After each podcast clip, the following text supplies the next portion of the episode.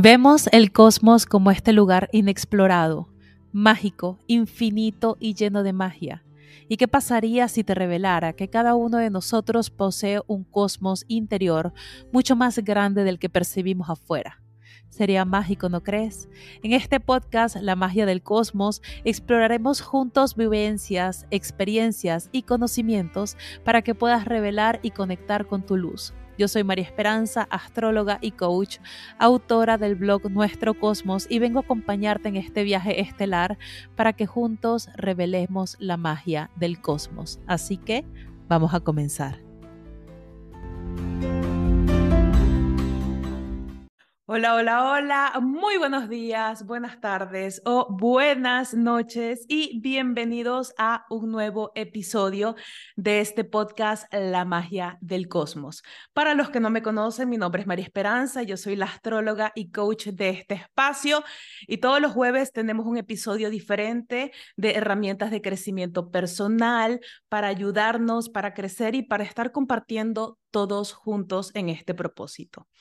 El día de hoy les tengo un episodio y les tengo un invitado que les juro que mi corazón está latiendo el mir por hora para presentarles a la persona que está aquí el día de hoy conmigo que no necesita mucha introducción. Eh, su nombre es Ariel Grunwald y yo tengo a él muchos años siguiéndolo. La verdad es que él ha sido una de las personas que me ha inspirado en el mundo de crecimiento personal, Kabbalah, en la manera en cómo él vive su vida y es un honor el poder tenerlo aquí.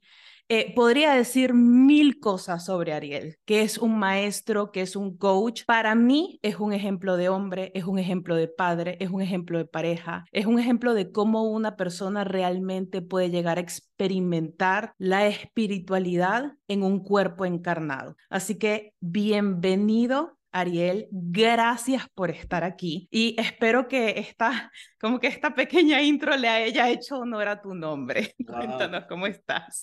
Obvio, es un honor para mí también estar aquí. Gracias a todos los que nos están escuchando días, noches, mañanas o, donde sea que, que, los encuentre este momento. Gracias por invitarme, gracias por la, la introducción. La estaba escuchando estaba permitiendo que, que, lo que estabas diciendo lo escuche mi niño interior. Ay, sí. Estaba así, chiquitito de seis años, sentado en su sillita mirando y decir, eh, ¿qué está, está diciendo eso de nosotros? Y, le dije, sí, está diciendo eso, está diciendo eso de ti. Y gracias. No, no. Gracias por esta presentación. A ti porque eh, pienso que a lo largo de tu vida has logrado inspirar no solo educar, inspirar, motivar y enseñar a través del ejemplo, eh, inclusive tu propio desarrollo personal e inclusive tu propio desarrollo espiritual, porque, eh, eh, ojo, yo, yo aquí sé, aquí yo tengo ventaja porque sé un poquito más cosas de ti, pero inclusive en cómo te has permitido retar, inclusive esta perspectiva muy cabalística a poder vivir la sabes casi todo.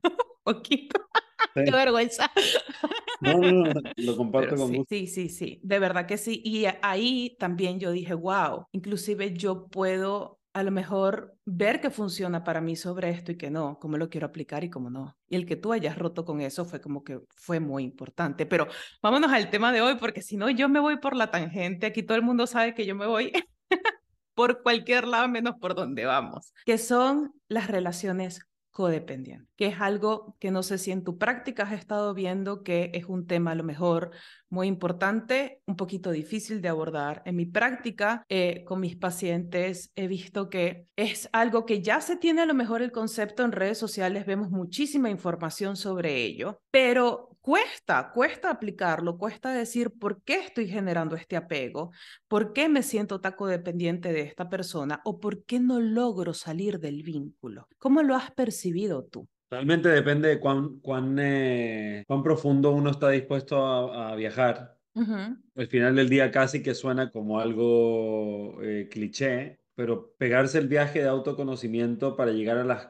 a, entender las causas iniciales de ese momento donde, donde, donde el niño, porque, porque las relaciones tóxicas o las relaciones codependientes que tenemos en la adultez eh, nacen de experiencias y de conclusiones que sacamos como niños. Y a mucha gente le da mucha flojera, o sea, eh, es como, brother, no me digas que para resolver, mi, para resolver mis cuestiones tengo que revisar cosas de hace 40 años y, y entenderme y conocerme y comprender las causas? Y, y la respuesta, en mi experiencia, es sí. Sí, me encantaría que hubiera una pastilla mágica, que hubiera un, eh, un, eh, un atajo.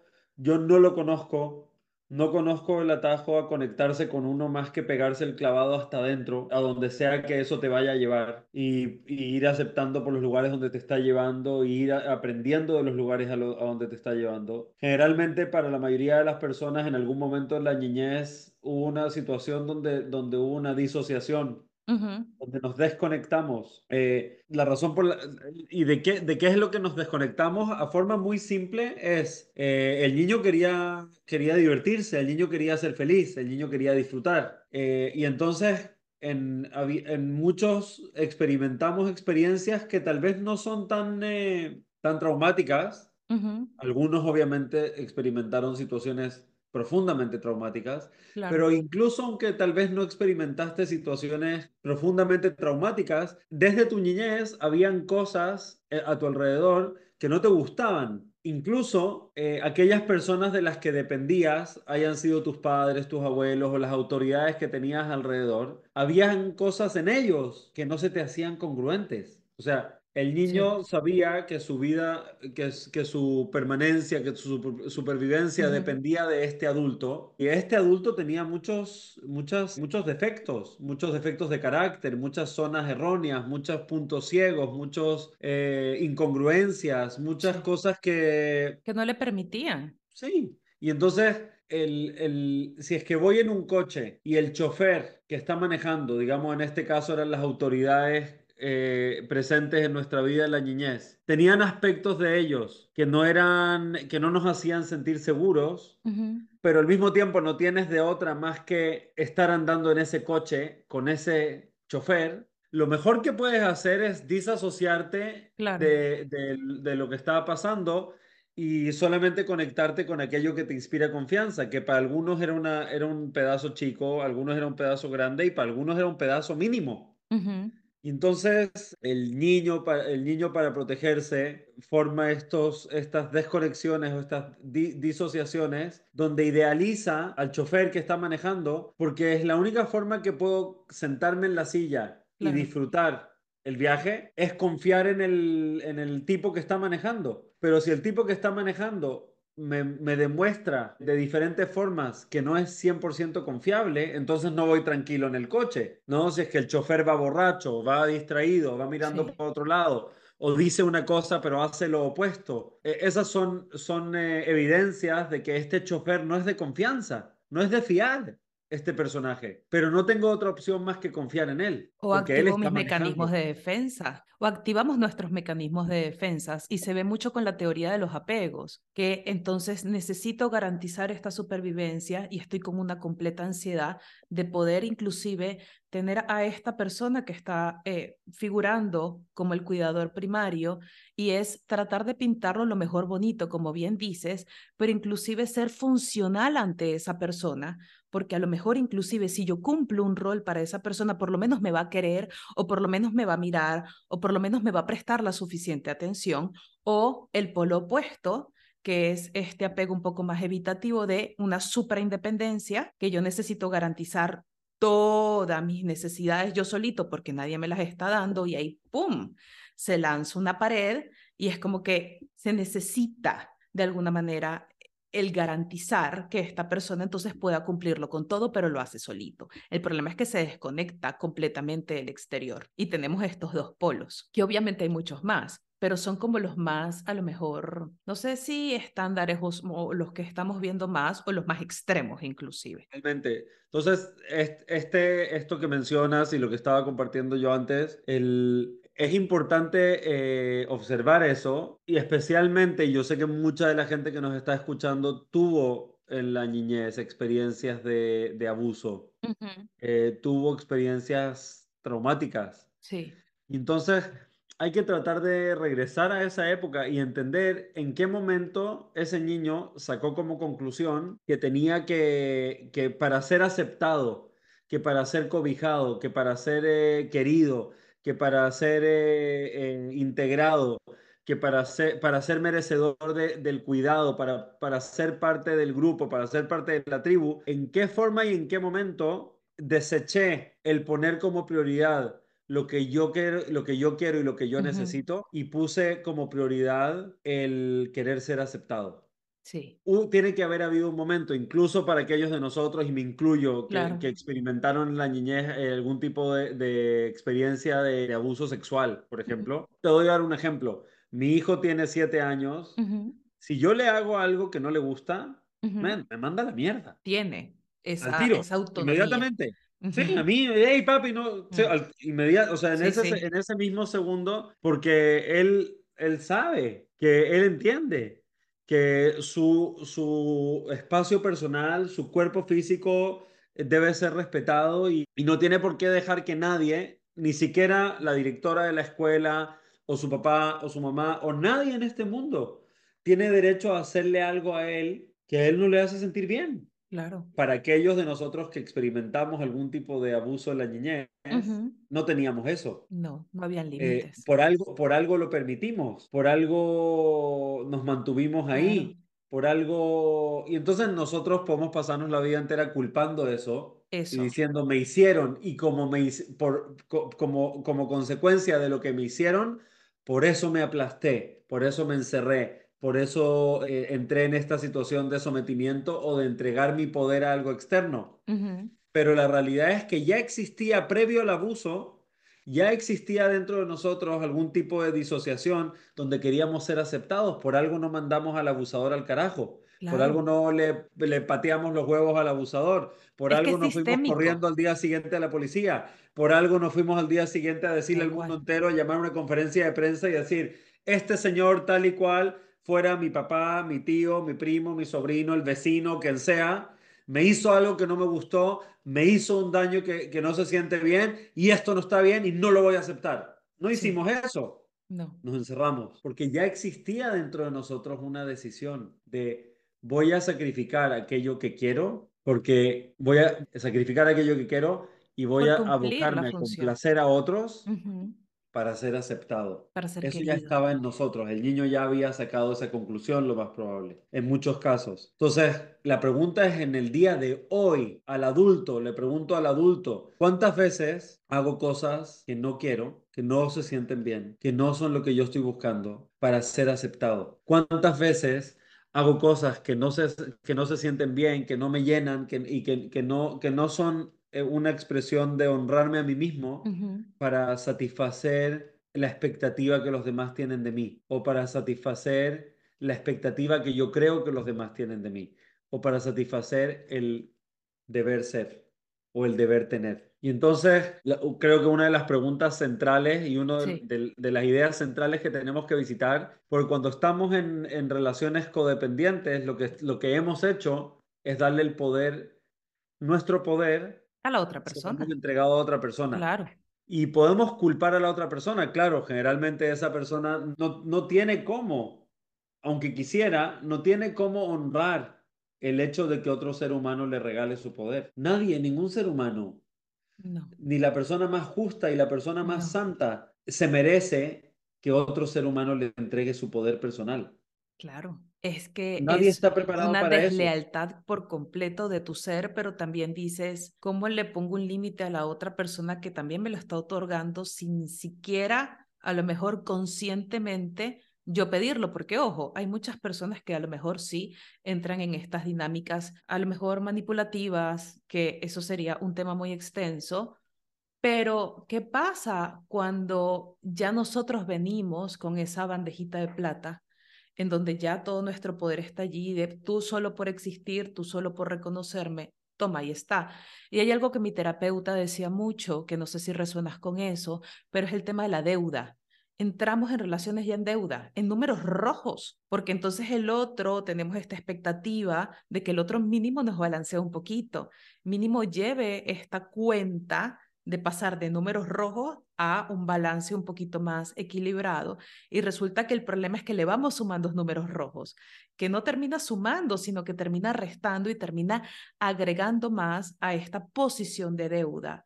a lo mejor por esta ilusión o por este pedestal en el que se le coloca a la otra persona y en esa función y en ese rol que pensamos que a nivel sistémico nos toca cumplir, porque pienso que es muy difícil a veces salirse de los roles cuando tienes 40 años en el mismo rol o cuando tienes 30 años en el mismo rol, que es el rol de, es que, y te lo digo porque lo veo mucho en mi práctica, es que Mari, ¿por qué si yo soy la que siempre anda salvando a todo el mundo, la que está dispuesta a ayudar a todo el mundo, por qué todo el mundo se aprovecha de mí? Ya va, ya va, ya va. Es que tú estás en este rol en donde tú pones al otro como esta persona a la que tú le debes ese servicio, te estás adoptando en ese mismo sistema y estás cumpliendo tu rol a la perfección y estás educando al otro.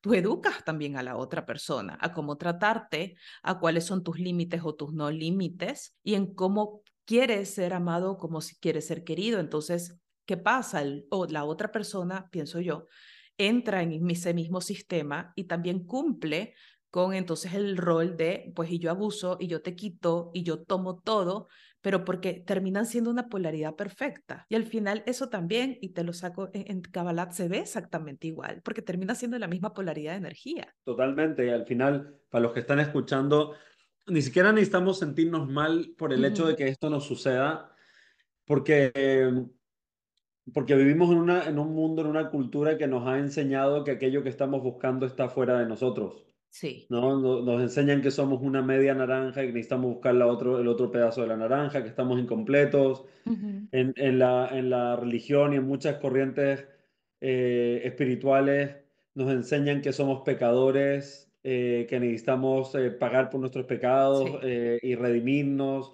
Nos enseñan que somos impuros y tenemos que purificarnos, que somos imperfectos y tenemos que perfeccionarnos y nos enseñan que lo que más tenemos que desear es conectar con, con Dios y Dios está fuera de nosotros. Lo tenemos que buscar.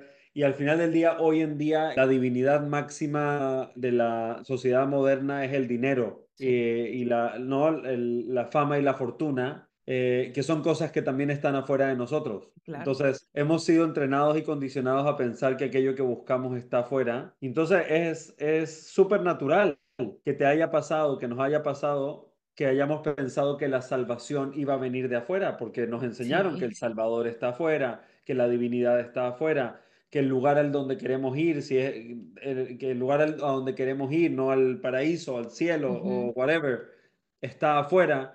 Entonces, nos enseñaron culturalmente que estamos mal nosotros, que estamos incompletos y somos pecadores, que estamos en deuda y tenemos que vivir una vida de sacrificio y que todo aquello que estamos buscando está fuera de nosotros. Dios está afuera, nuestra, nuestra media naranja que nos va a completar está afuera, la autoridad está afuera, ¿no? Hay un, hay un gran un sumo sacerdote o un sumo algo, un gurú o alguien allá afuera, un presidente, un gobernador, un rey o lo que sea, que, que, o un maestro que tiene la verdad y todo está afuera. Entonces, si te dicen que tú estás jodido, torcido, fallado y pecador, y que, que, todo lo que necesitas y buscas está fuera de ti, eh, ese mensaje obviamente te deja patinando en banda por el resto de tu vida, porque, porque en realidad no es cierto. No es cierto que lo que estás buscando está fuera de ti. Y la gente, la gente que, con, que hay una frase famosa de Jim Carrey que dice, le deseo a todo el mundo que se haga rico famoso y cumpla todos sus sueños lo antes posible para que se puedan dar cuenta que por ahí no va la cosa. Wow. ¿Sí? Qué fuerte. O sea, qué fuerte, qué impactante. Porque cuando tú llegas a ese punto de confrontación en que dices, si esto no era lo que me satisfacía, entonces entra una gran interrogante. Entonces, ¿qué? Entra un vacío muy importante. Y eh, eh, idealmente, mira, no necesitamos esperar a ser ricos, eh, famosos, y tener millones de seguidores o likes o lo que sea para poder descubrirlo, necesitamos despertar nuestro, nuestro sistema de, guía interior y a través, del, a través del autoconocimiento, de la autoobservación y de, y de validarnos a nosotros mismos en nuestra experiencia, necesitamos poder darnos cuenta de esto, de que todo lo que está pasando alrededor de nosotros en nuestra vida, todo lo que tenemos, eh, la fama, o no fama que tenemos, la fortuna o la no fortuna que tenemos, las cosas físicas, nuestra casa, nuestra ropa, nuestro auto, nuestro trabajo, el estatus social del que disfrutamos o no disfrutamos. Todo eso es solamente el teatro exterior, es solamente el escenario, es solamente el teatro donde vamos a sobre el cual vamos a proyectar nuestra vida. Sí. Pero, pero la película que vamos a proyectar está hecha de autoconocimiento y de amor propio. Entonces, por ejemplo, imagínate si logras toda la fama y la fortuna y, tienes tanta fama, tanta fortuna, que puedes vivir tu vida eh, proyectando tu película de vida en el cine más maravilloso, eh, con los invitados más glamorosos, eh, con la comida más fina y con la atención de todo el mundo. Pero si la película que estás proyectando sobre esa pantalla no es una película de autoconocimiento, de autoaceptación, de amor propio, de sanación, de soltar las cosas que no te sirven, de en verdad conocerte, aceptarte, quererte y amarte, de vivir la vida en el día a día, en tu día a día, haciendo cosas que, que, te hacen sentir orgulloso, donde, hay, eh, donde confías y crees en ti, donde te has resuelto y te has entendido eh, y te ves a ti mismo con una prisma, con una luz positiva, donde te valoras y te aprecias, donde estás feliz de ser tú, no por lo que está afuera, sino por lo que está adentro. Si no es así, imagínate la vergüenza que se puede llegar a sentir si rentas el teatro más bonito, invitas a toda la gente más glamorosa y todo, todo el mundo está mirando, pero la película que estás proyectando en la pantalla es de medio pelo. Se siente vacía. Se siente horrible. Se siente, horrible. por, eso hay mucha gente que logra esos niveles de esos niveles como de éxito externo y mucha gente y muchos de ellos lo han compartido públicamente y muchos de ellos lo han hecho. ¿eh? Hay mucha gente que, que ya no quiere seguir viviendo. Sí. Porque la disociación, la distancia que hay, el contraste que hay entre el escenario donde está ocurriendo mi vida y la experiencia real de vida que estoy teniendo es tan grande y el, y el vacío, el abismo que queda entre medio es tan, tan eh, abrumador que hay mucha gente que no quiere seguir viviendo. Entonces, tenemos que entender que, es súper válido que queramos ser ricos y famosos y marcar huella en este mundo y marcar la diferencia, influenciar a millones de personas y vivir una vida rica y abundante y divertida y todo eso. Pero nada de eso va a suceder realmente si no hacemos este trabajo, que, es un trabajo que nadie se puede... Nadie puede hacer eh, por ti. Es básicamente conocerte, aceptarte y enamorarte de ti desde un lugar sostenible, balanceado y ecológico. Y es cuando te enamoras de ti, no pensando que eres el mejor. Claro.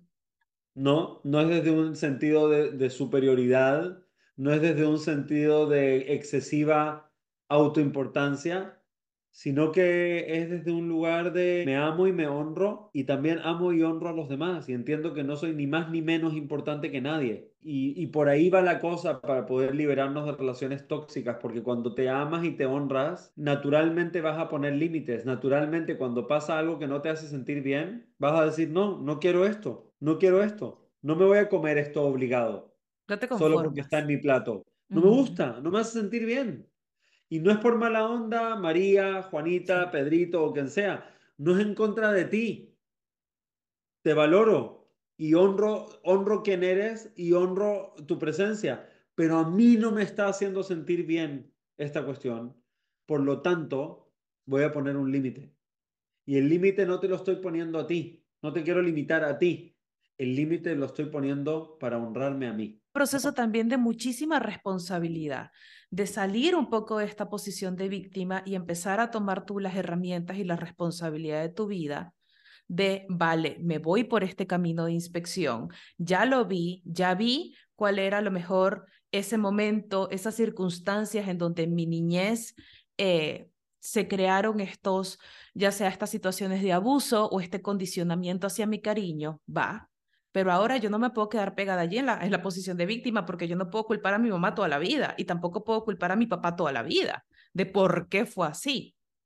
Entonces ahí también es donde entramos en un proceso muy adulto, muy responsable, de entonces, ok, lo vi, lo integré, tengo la capacidad de aprender a amar, a querer, a quererme de una manera muy distinta en como fue previamente. Y va muy también a todo lo que estás diciendo en tema de las metas y de los sueños, porque en la visión femenina, o por lo menos como lo he percibido yo como mujer, a nosotras nos venden mucho la idea de que nuestra realización está cuando nos casamos, por las películas de Disney, por Hollywood, porque amiga, tú para cuándo, amiga, y el anillo tú qué, y tú tantos años soltera, que wow, tú mujer que tienes ocho años trabajando en ti, sin pareja, qué horror. Y es como que ya va. ¿Por qué qué horror? Qué rico. Si yo he tenido el tiempo, la disposición, y ese ha sido el tiempo que a mí como persona me ha tomado por tomar la responsabilidad de mi vida, ¿por qué se, se sataniza, se estigmatiza porque tenemos que llegar en un momento en donde aquí podamos ser responsables, no nos podemos quedar pegados todo el tiempo en el que, no, sí, es que yo tengo una dependencia y un apego. Ajá, ya va, ya va, ok, vale, ya lo identificaste, perfecto. ¿Y ahora qué? O sea, y es entra lo que tú dices, que es esta integración, esta, este amor, este respeto y estos límites que estoy segura de que para que tu hijo pueda eh, ejecutarlos e implementarlos de una manera sana, es porque tú también, tú y tu esposa se lo han inculcado con esa libertad y con esa autonomía que él puede desarrollar como persona para poder hacerlo.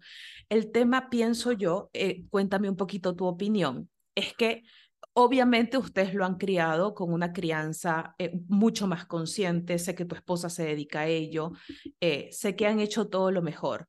El tema es que te digo que a lo mejor desde, desde mi perspectiva, desde la perspectiva que yo veo con, mis clientes, sobre todo en el ramo femenino, no se han dado los mismos, eh, como que el mismo permiso y es algo que a lo mejor ahorita seguimos eh, eh, aprendiendo a poner límites. A nosotras nos cuesta un montón, un montón. No sé si tú lo has visto o si lo has percibido desde tu visión, cómo a lo mejor veríamos un poquito esto. Eh, el atreverte a romper con este estigma del rol, de inclusive del género, y decir, vale, no importa, o sea, no importa lo que me caracteriza aquí afuera, yo tengo la autonomía de poder poner el límite se acabó, sin culpas, sin remordimiento, porque es algo que nos mata, Ariel, nos mata. A mí y estoy segura de que a miles de mujeres. Nos mata poner un límite, nos cuesta muchísimo. Estoy seguro que, que así es. El tema de los límites es, un tema importante. Lo que puedo mencionar sobre eso es, es diferente poner límites desde el proteccionismo, o sea, desde miedo, desde el, desde, la, desde el miedo, desde la arrogancia, desde la prepotencia, desde el enojo, desde la carga emocional eh, de experiencias pasadas, o sea, todo eso, esos límites generalmente separan a la gente. Ok. O sea, ¿no? Cuando yo vengo con la carga de relaciones pasadas y le pongo límites a mi, a mi pareja actual, por ejemplo, desde, desde la carga emocional no resuelta de mis experiencias pasadas, lo que estoy haciendo es contaminar mi presente con mi pasado. Claro. Cuando pongo límites desde un impulso de agresividad de protección, de autoprotección por condicionamientos de experiencias anteriores, eso genera distancia. Los límites buenos son los límites que pones desde el amor propio. Okay. Esos son los cool. Okay. Porque esos acercan a la gente. Esos, los límites que pones desde el amor propio alejan a la gente que no es y acercan a la gente que sí es. Por un tema, como tú mencionaste, por, por un tema de, de afinidad, por un tema de atracción, por un tema de resonancia. Si es que yo estoy poniendo límites desde el amor propio, lo que voy a traer va a ser amor. Si es que yo estoy poniendo límites, diciendo que es por el amor propio, pero lo estoy haciendo desde la agresividad, desde la no sanación, desde el miedo, desde traumas no resueltos de experiencias anteriores, etcétera, lo que voy a traer es trauma de experiencias anteriores, miedo, enojo. Entonces, por eso siempre hay que regresar a uno, siempre hay que regresar a uno, porque los cambios en estrategia, hay mucha gente que pregunta, pero ¿cómo? ¿Cómo se hace? Y no, la pregunta no es cómo, la pregunta no es cómo se hace, no hay estrategia, nadie te va a decir, ok, los pasos para poner límites exitosamente es así, así, así. O los pasos para lograr el éxito en el amor inequívocamente son así, así, así. El sendero para, para conocerte, resolverte, perdonarte, amarte, empoderarte, encontrarte, todo eso es un camino personal. Elegirte es una decisión y para cada quien la decisión de elegirse desde un lugar sostenible, desde un lugar ecológico, eso quiere decir que, que no estoy usando mi camino de, cultivarme a mí mismo de, tal manera en que le hago daño a los demás. Porque por ahí tampoco es la cosa. Claro. El camino tampoco es voy a, voy a forjar mi camino, el camino a mis sueños pisoteando a otros en el camino. No. No. Tampoco es protegiendo a los otros en el camino. Si alguien, si en mi proceso de conocerme, de enamorarme y de honrarme de mí mismo, eh, a alguien algo no le gusta, pues eso es problema de ellos. Yo no estoy aquí para, como dice, como dice Fito Páez, no vine aquí a divertir a tu familia. no. Sí, no vine aquí a hacer feliz a los demás. No, pero tampoco vine aquí a hacerme feliz a mí mismo y al carajo todos los demás. No, entonces es un camino, por eso es importante que el amor propio no sea desde la excesiva autoimportancia, porque tienes que entender que tú, a ti te toca amarte a ti, pero a todos les toca amarse a sí mismos y todos son igual de valiosos. Entonces es importante que los límites que ponemos sean desde el amor propio y para eso, para eso necesitamos eh, conocernos. Para eso necesitamos integrarnos y para eso necesitamos enamorarnos de nosotros mismos. Por ahí es el, es el camino. En mi experiencia, el camino al éxito tiene muchas entradas, pero solo he visto que hay una entrada que realmente te asegura que cuando, cuando logres tu éxito se sienta como un éxito y es entrar al éxito por la vía del amor propio y el respeto a los demás. Los otros caminos, uno, no te equipan con lo que necesitas para estar ahí exitosamente. Sí. Y otro, hay muchos caminos que dejan muchos millas muertos en el camino y los muertos te vienen a visitar. Tienen ah, consecuencias, claro, tienen precio, no son gratis. Y entonces la pregunta es, si es que llego al éxito, pero estoy plagado de pensamientos negativos, si es que estoy inundado de, de, emociones desagradables y no estoy en paz conmigo mismo, no estoy en amor de mí mismo, no estoy en honrarme a mí mismo y en honrar a los demás también, ¿va a ser realmente éxito o va a ser un fracaso esa cuestión? Y entonces con ese entendimiento es que hay que regresar y decir, ah, ok, quiero entrar a, mi éxito, pero quiero entrar por, por, la puerta del amor propio. Sí, por la puerta grande. Sí, sí, sí, quiero, sí, exactamente. Entonces, desde ahí pones límites y los límites te los partes poniendo a ti, porque el abuso o la, entre comillas, este entregar nuestro poder no es algo que alguien nos hace. Nosotros nos lo hacemos a nosotros mismos. Nosotros le damos continuidad al abuso a través de abusarnos a nosotros mismos. Sí. Y nos abusamos comparándonos, nos abusamos, ¿cierto? Obviamente, imagínate, si un adulto, si tu papá viene y te empieza a comparar con, eh, o sea, imagínate de cuerpo físico, me empieza a comparar a mí con un modelo de Calvin Klein, eh, me voy a sentir horrible. Claro. sí, el tipo, primero que nada estamos viendo una imagen de él que está súper bien iluminada, que está photoshopeada, que está editada, que fue hecha... Ni siquiera es real. sí, que, que no es realmente real y la parte de realidad que tiene tiene muchísimo trabajo atrás, no, no es sostenible para mí tal vez, eh, mi estilo de vida no es sostenible para mí pasar 3, 4 horas haciendo ejercicio al día. Eh, no tengo ni siquiera tal vez eh, acceso al tipo de asesoría requerida para poder eh, lograr estar así, etcétera, etcétera, etcétera. Entonces sería súper doloroso que me comparen a mí, que soy papá de dos niños chicos y que sea, duermo lo que puedo, no duermo lo que quiero siempre. y que pues tengo que trabajar y que, claro. que, tengo un estilo de vida súper exigente y que hay ejercicio, pero no tengo cinco horas al día para hacer ejercicio, etcétera, sería súper humillante, pero nosotros nos lo hacemos todo el día. Nosotros hacemos eso, nos hacemos eso a nosotros mismos, ya como adultos nos estamos comparando y, y, y haciendo ese contraste doloroso de nosotros mismos con otras personas. Entonces, eh, nosotros le damos continuidad al abuso que conocemos y nos lo seguimos haciendo nosotros mismos. Por ejemplo, yo de adulto hubo un periodo, eh, por ejemplo, donde me estuve dedicando a hacer algo, a hacer un negocio que el 90% de lo que tenía que hacer en mi negocio era literal actuar a hacer algo que no soy. Ok.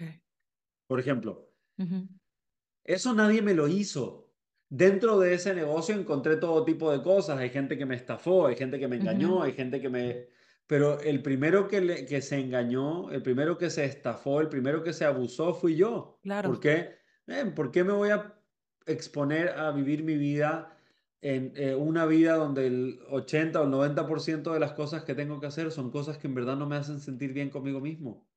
Y que son cosas que no, que no es, donde no me estoy honrando a mí mismo. Eso no quiere decir que solo tengo que hacer lo que me gusta y... Así no, es imposible. No, no, no se trata de solo voy a hacer lo que me gusta y lo que se me antoja. No, pero sí se trata de que, claro, necesito tomar decisiones desde la responsabilidad donde me voy a poner en situaciones, en un voy a armar un formato de vida donde está bien ser yo, donde encajo, donde yo encajo.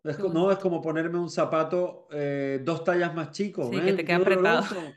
Es como, brother, ¿por qué no te lo quitaste? ¿Por qué te, te quedaste en ese zapato dos años? Es por falta de amor propio. Sí. Entonces, nosotros empezamos, nosotros somos los que ejercemos el abuso más brutal. Después atraemos como abusadores de nosotros mismos, atraemos gente externa que viene y abusa de nosotros también. Sí, que cumple el rol. Su palabra. Sí, pero en verdad es nosotros. Entonces ahí es donde tenemos que empezar. Por eso cuando la gente me pregunta, ¿pero qué hago? ¿Qué hago? La respuesta es, necesitas irte para adentro. Necesitas explorarte, necesitas conocerte, necesitas entenderte y necesitas enamorarte y de ti y aceptarte. Porque mientras no hagas eso, puedes luchar contra los, los verdugos externos pero si no sigues tú siendo tu propio verdugo, vas a seguir atrayendo verdugos y los verdugos van a ser la economía mundial, los verdugos van a ser la pandemia, los verdugos van a ser tu jefe, Cualquier los verdugos van a ser tu socio, va a ser tu marido actual, tu ex marido, va a ser tu pareja actual, tu ex pareja, van a ser tus hijos porque están muy chicos, van a ser tus hijos porque ya están grandes y no, y no tienen gratitud. Siempre va a haber un verdugo externo, pero si no logras hackear el verdugo interno, que es el que realmente te ha estado fregando durante todo el proceso, vas a seguir luchando con los verdugos externos y te vas a sorprender de por qué tengo tan mala suerte y siguen viniendo, por qué tengo tan mala suerte y siguen, siguen eh, los sigo atrayendo. Y allí yo siempre les comento y les agrego la compasión. Creo que ahí la compasión hacia ti mismo es clave. Ojo, no victimismo ni el caer en el pobrecito porque yo no, pero el ir hacia adentro es duro, es complicado y tienes que tenerte esta base de, de amor, de compasión, de apapacho, para entonces empezar a reconstruir todo eso también hacia mucho cariño, mucho, mucho cariño, porque tampoco se trata de entrar en un juicio por completo de eh, veo para adentro, pero me estoy juzgando en todo el proceso. No, creo que la compasión allí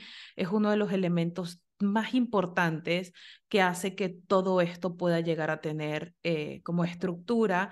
Y si te pones a ver, si ponemos estos límites con compasión, si amamos con compasión y si nos atrevemos a compartir en vez de depender, porque ya yo me tengo, que yo soy una persona enterita, hecha, derecha, adulta, completa, y yo tengo para compartir, entonces yo no me quedo sin pan, simplemente lo divido en dos y ya está. Y me imagino que el pan de la otra persona también sabe rico y ahí hacemos múltiples panecitos. Entonces, creo que eh, eh, como que cerrando un poquito todo esto, es el conocimiento de tu interior, el conocimiento de dónde se origina, la, la, construcción de tu identidad con amor, con cariño, con fortaleza, con estabilidad y luego desde esta saciedad emocional, llevarte ahí sí a establecer relaciones de compartir con personas que ya estén en esa misma etapa también que tú, porque si no el otro no te lo va a entender. totalmente. Y creo que, que ese entendimiento tal vez hoy en día, para los que nos están escuchando, tienen las herramientas o, el suficiente autoconocimiento como para poder entender todos los recovecos de esta cuestión, pero no se desesperen. Solamente entiende que en algún momento en tu niñez, el, niño o la niña pensó que tenía que sacrificar lo que, lo que quería para complacer a los demás. Y está bien, eso pensaste Ahora, como adulto, date cuenta de que la mejor forma de honrarte a ti y de honrar a los demás es partir desde el amor propio, desde el honrarte a ti, seguido del respeto y el honrar a los demás. Tal cual. Pero el paso uno es honrarte a ti.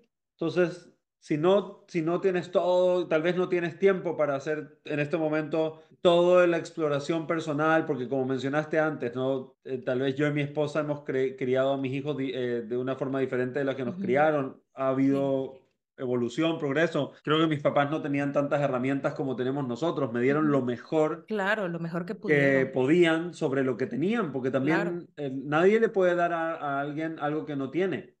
Entonces, Tal cual. tenían mucho amor mucha devoción, le faltaban muchas herramientas, mucho conocimiento, mucho criterio de entender a, niño. Sí. No eran expertos en el tema. Sí, en verdad hicieron lo mejor que pudieron y me dieron lo que tenían, que es lo que tenían, era mucha devoción, eh, lo que tenían era mucho cariño físico, amor, mucha, mucha ser eh, en general, a grandes rasgos, ser gente noble, gente honesta y gente generosa, gente hospitalaria y eso es lo que ellos me dieron a mí. Ahora, yo tuve que agarrar eso y llevarlo al next level. Tal cual, crecerlo. ¿no? Otra cosa, por ejemplo, otro regalo que, que, recibí y me tardó mucho tiempo en verlo, pero eh, mi, mi, papá es una persona altamente crítica. Ok.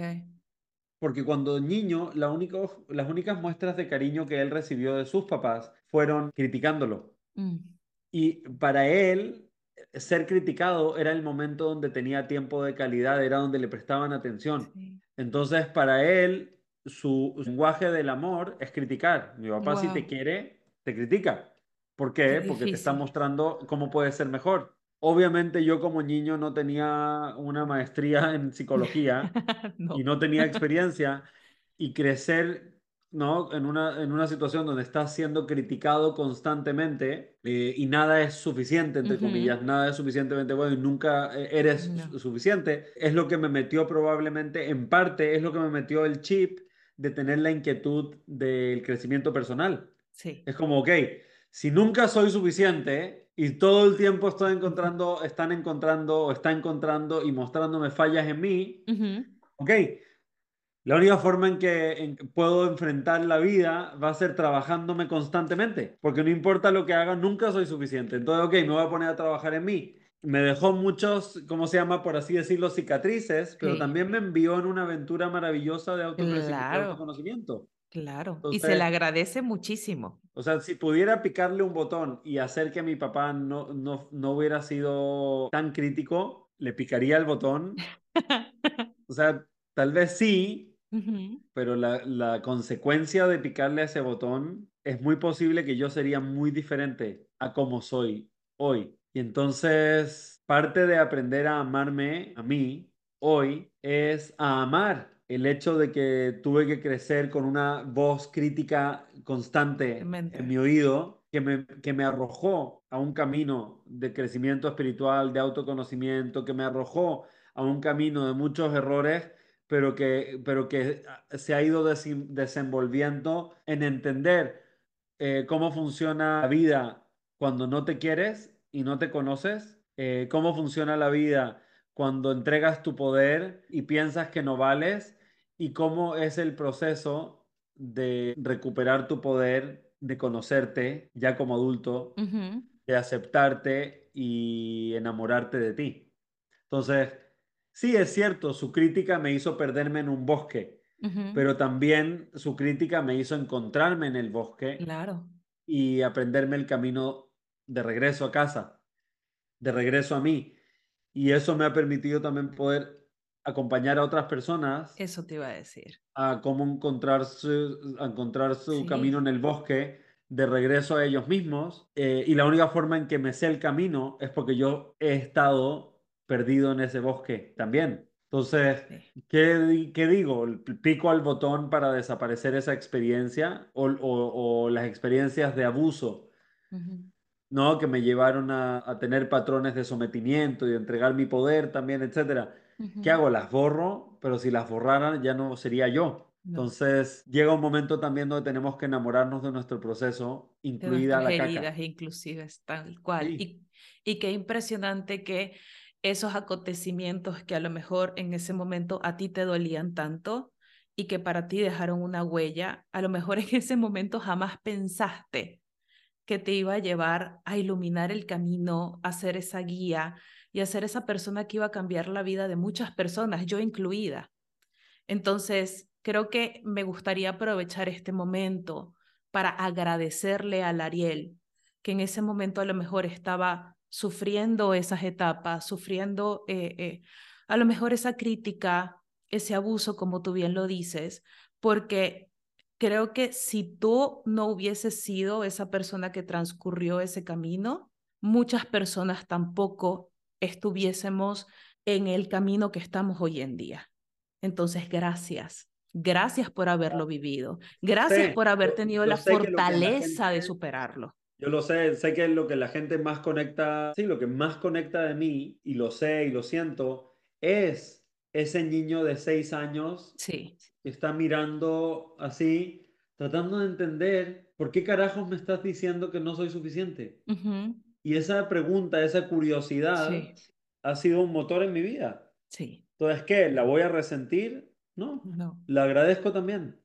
O sea, la amo también amo haber vivido, haber vivido esas experiencias y amo a mi papá porque sé que lo hacía desde lo más profundo de su capacidad de amar. Claro. Eh, y todavía lo hace. todavía está el Sí, sí incluso, ah, incluso, es interesante. A veces hasta me critica de cosas que en verdad no tiene idea. Y yo como adulto, mi, mi mente adulta tiene que decir, wow, en verdad está tratando de aportarme como si Pero no sabe cómo hacerlo de otra manera no sabe cómo decirme, sí, por ejemplo, tal vez mi papá en su perra había dado una conferencia, por ejemplo, pero, por ejemplo, tal vez yo puedo dar una conferencia frente a cientos de personas y termino la conferencia, eh, pude aportar mi valor, tuve un impacto positivo en la gente, lo que sea, y lo primero que, lo más probable es que lo primero que me va a decir mi papá, si es que llegó a estar ahí, es decirme lo mal que hice, mm. lo que hice mal. Y en mi mente igual tengo como que switcharlo, escucharlo con amor y al mismo tiempo decirme, ¿qué sabes tú de hablar en público? Sí. Yo lo he estado haciendo durante 20 años y tú en tu perra vida lo has hecho, no sabes lo que es estar frente a una audiencia exponiéndote así. No sabes lo que es. Entonces, eh, como que verlo con amor, tomar lo bueno y ver con amor aquello que no me sirve y desecharlo con amor también. Entonces, pero ese es el punto más, más neurálgico del tema de las relaciones eh, codependientes, es pregúntense y, observen que hay algo en ti que en un momento sintió que tenía que dejar de ser, tenías que dejar de ser tú o tenías que sacrificar lo que quieres por complacer a los demás. Y no es así. No. Tu trabajo no es complacer a los demás, de hecho, no puedes complacer a los demás. No, es imposible. No. Cada quien es responsable de, de, construir y forjar su propia felicidad. No hay nada que tú puedas hacer para hacer feliz a los demás. No. Nada. Pero sí tienes un trabajo que nadie más puede hacer. Es hacerte feliz a ti. Qué hermoso. Entonces, Qué hermoso. no trates de hacer trabajos imposibles que no te corresponden, mejor voltea tu atención y ponte a hacer el único trabajo que es posible y que te corresponde, que es honrarte y amarte a ti mismo. Tal cual. Y creo que lo cerraste de la mejor manera posible, honrando tu proceso, honrando el proceso de las personas que nos están escuchando y entendiendo de que sí es posible, no, no es imposible que te salgas de esa relación que no te hace bien, no, no es imposible que eh, solo esa sea tu única manera de amar. El crecer es tu única responsabilidad. Así que Ariel, te quiero dar las gracias infinitas por estar con nosotros el día de hoy. Cuéntanos un poquito cómo te pueden contactar. Sé que tienes un curso de Billón Kabbalah ahorita abierto. En caso de que alguien se quiera inscribir, ¿cómo pueden acceder a esto? el 23 de marzo del 2023 eh, voy a empezar, pero va a quedar grabado y lo pueden tomar a destiempos. Buenísimo. Eh, que pienso que es esta noche, ¿no? Hoy, hoy eh, sale sí, el capítulo. Sí, de hecho, hoy sale el capítulo. Me lo, me lo leíste, pero en la mente. voy, voy a dar un curso que se llama Beyond Kabbalah, más allá de la Kabbalah, el maestro eres tú. Básicamente es un curso que se trata de revisar principios universales para poder, para poder hacer sentido un poco de cómo funciona la vida, literal, basado en leyes universales, usando, usando la sabiduría de la Kabbalah y muchas otras disciplinas también. Sí. Y la idea es, uno, entender un poco la vida que tienes y empoderarte para crear la vida que quieres. Pero es importante, es muy importante entender la vida que tienes primero para poder crear la vida que quieres. Porque si solamente te largas como, como un caballo desbocado a tratar de crear la vida que quieres, sin entender la vida que tienes y que has tenido, es muy posible que te va a salir el tiro por la culata. Claro. Porque sin, sin entendimiento va a ser solamente una cuestión de azar y de suerte. Pero con entendimiento realmente puedes construir y cultivar la vida que quieres tú. Así que sí, es un curso de, de siete sesiones. Ok. De, de, de aprender y descubrir leyes universales basadas en la Kabbalah y otras disciplinas espirituales y también de autoconocimiento. La última clase tiene que ver con, el, con esto que hablamos hoy, con el, es, básicamente una aceptación brutal del todo y desde esa aceptación brutal del todo poder llegar al perdón Lamentablemente, muchas veces, en muchas religiones nos enseñaron que el, que el perdón es lo más importante y hay que irse directo al perdón. Y, no, es cierto. No, no, porque cuando alguien te hace daño, no es natural correr al perdón, solamente porque el perdón es lo divino, o porque el perdón es lo correcto, o que el perdón es lo que dice la Biblia, o whatever.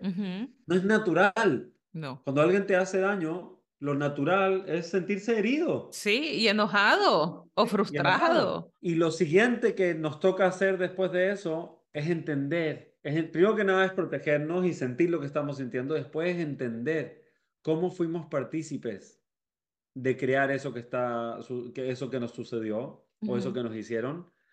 Y, por, y, y después de entender cómo nosotros fuimos partícipes, entonces viene el perdón, porque cuando te das cuenta que el verdugo o el victimario externo era solo una proyección de algo que tú ya te estabas haciendo a ti, ya no sientes la rabia hacia la otra persona.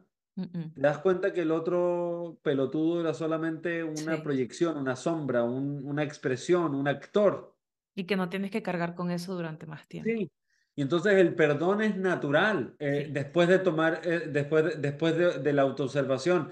Y después de que viene ese perdón natural, entonces tomas tu poder de regreso y pones límites.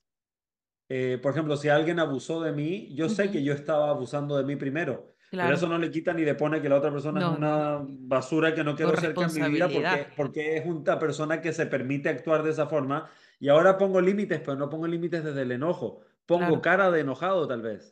Pero por dentro no tengo enojo, no tengo resentimiento, no tengo...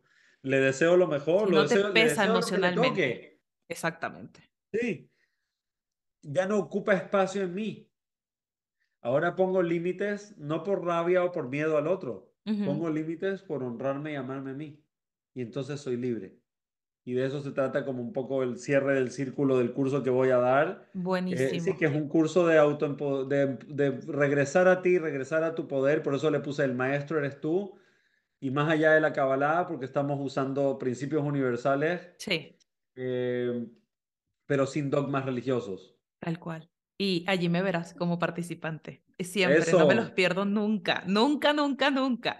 Así que te quiero agradecer muchísimo, Ariel. De todas maneras, la información la van a encontrar aquí abajito en la cajita de descripción, ya sea que estén viendo este episodio en YouTube o en Spotify. Les voy a dejar todas las redes sociales de Ariel e inclusive el link directo a este curso en caso de que se quieran inscribir. De verdad que eh, no, no tengo ni palabras como para poder recomendarles todo lo que él pueda crear. Si es algo que pueden hacer, si es algo que se pueden inscribir, por favor, háganlo y si va a quedar grabado, buenísimo, buenísimo, para que a lo mejor las personas que están viendo el episodio el día de hoy tengan chance eh, de poder acceder a tu curso. Así que... 100% va a quedar grabado y va a quedar buenísimo.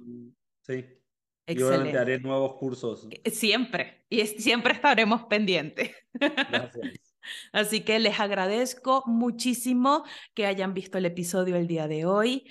Eh, pues me despido y nos vemos en un próximo episodio de La magia del cosmos. Un besito Adiós.